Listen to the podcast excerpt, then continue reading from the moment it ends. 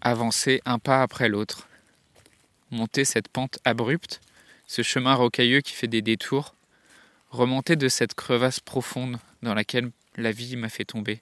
Qu'ai-je avec moi pour franchir ces cols? Comment font les autres pour traverser une telle épreuve? Tout ce que j'ai pour l'instant, ce sont des chaussures usées qui se heurtent à chaque caillou, des mains abîmées d'avoir essayé de se cramponner tant bien que mal à ce qu'elles pouvaient.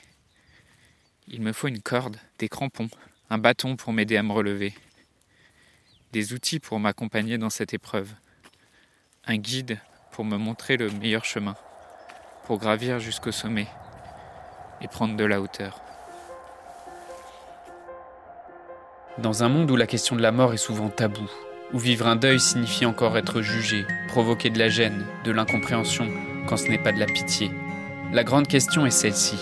Comment des orphelins comme nous, qui avons vécu très tôt la mort d'un parent, qui ne voulons pas porter ce poids sur nos épaules toute notre vie, ni qu'il impacte nos relations actuelles, comment nous pouvons y donner un sens nouveau, construire des relations plus profondes, et surtout, comment nous reprenons le pouvoir sur nos vies Mon nom est Johan, et bienvenue chez les orphelins résilients. Aujourd'hui, on va voir qu'il existe des outils en fait pour t'aider à surmonter les épreuves que tu traverses. Et aujourd'hui, on va voir comment prendre conscience de ça. C'est déjà euh, un premier pas.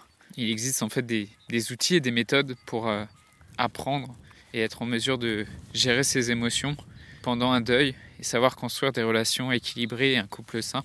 Comment faire avec ses douleurs, avec la, timidité par exemple, avec la difficulté d'exprimer ses, pensées, ses émotions, la peur de blesser l'autre, la peur de perdre l'attention et l'amour de l'autre, la peur de, gêner l'autre aussi avec, euh, avec son deuil. C'est quelque chose dont, dont je souffrais, mais j'étais même pas forcément conscient de cette souffrance et de ces difficultés. Je croyais surtout que ça, ça venait de l'autre ou du, du, monde en général qui me paraissait euh, hostile et antipathique.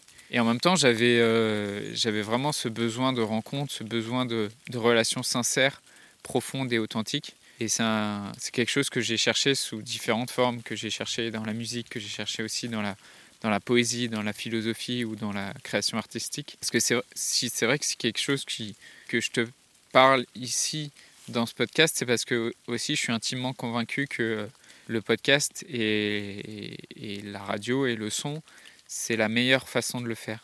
Et le, le son te permet en fait cette forme d'intimité et de proximité, d'authenticité que euh, d'autres formats n'auront jamais.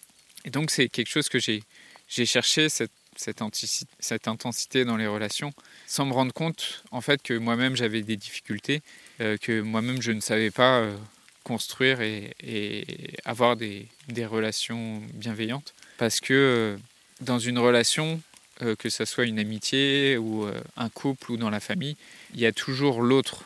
Et, c'est beaucoup plus facile de tenir l'autre pour responsable de ses propres difficultés et de ses propres incompétences plutôt que de reconnaître qu'on a soi-même des incompétences.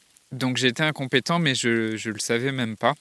Je ne me, je m'en rendais même pas compte. Et en fait, il a fallu que la vie vienne me mettre un grand coup de pied au cul euh, pour que j'en prenne conscience. Il a fallu que mon ex-copine avec laquelle j'étais depuis 8 ans euh, me quitte pour que je me rende vraiment compte que en fait il fallait que je me forme là-dessus, il fallait que je fasse un travail vraiment de fond là-dessus.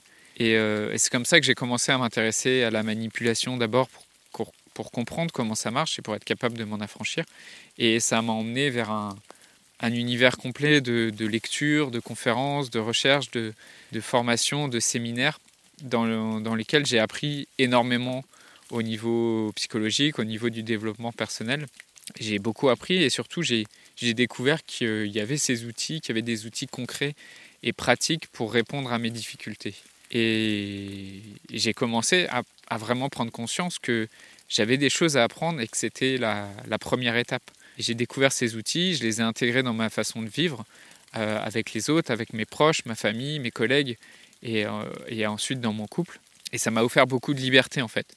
Parce que, parce que finalement, j'ai pris mes responsabilités sur ce qui coinçait. Et grâce à ces outils, grâce aussi à ma volonté et ma détermination, ben, j'ai réussi à avancer. Et je ne dis pas que c'est quelque chose qui a été facile parce qu'il y a eu des résistances. Il y a eu des résistances de ma part. Il y a eu aussi des résistances de, la part de mon entourage.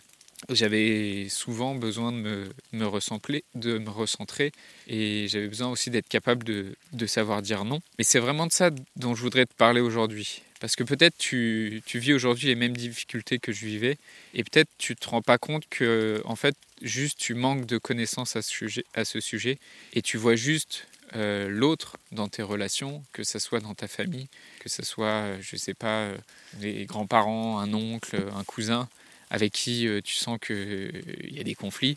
Peut-être tu, tu vois juste que c'est l'autre qui est hostile et que d'une manière générale, tu vois que le monde est un espace hostile.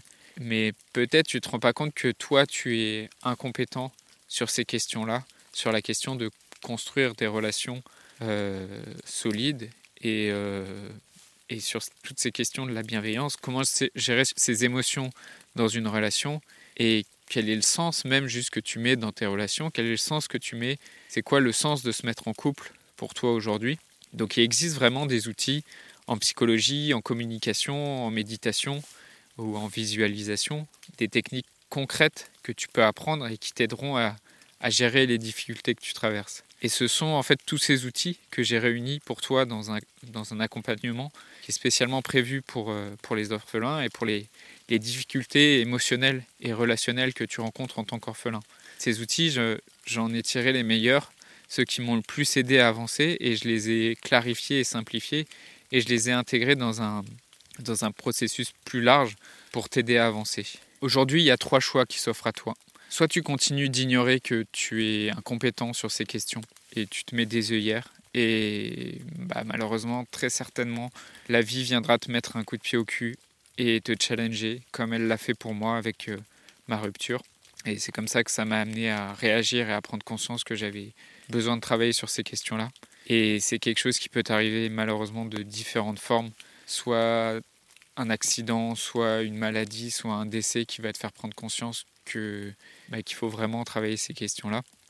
Soit tu cherches à avancer tout seul de ton côté et tu tâtonnes quitte à passer beaucoup de temps, quitte à te perdre dans la multiplicité des approches que tu pourras trouver, quitte à partir aussi dans des démarches euh, thérapeutiques ou euh, psychologiques qui peuvent aussi te mener à des impasses, au risque aussi que cela impacte ton couple, parce que typiquement, il y a certaines personnes qui sont prêtes à passer des, dizaines et des dizaines d'années en psychanalyse pour euh, chercher des réponses à ces questions-là, ou en psychanalyse ou dans différentes thérapies, sans jamais arriver à résoudre leurs problèmes. Et malheureusement, c'est quelque chose que je respecte aussi parce que je ne juge pas, c'est leur choix aussi de, faire cette démarche-là.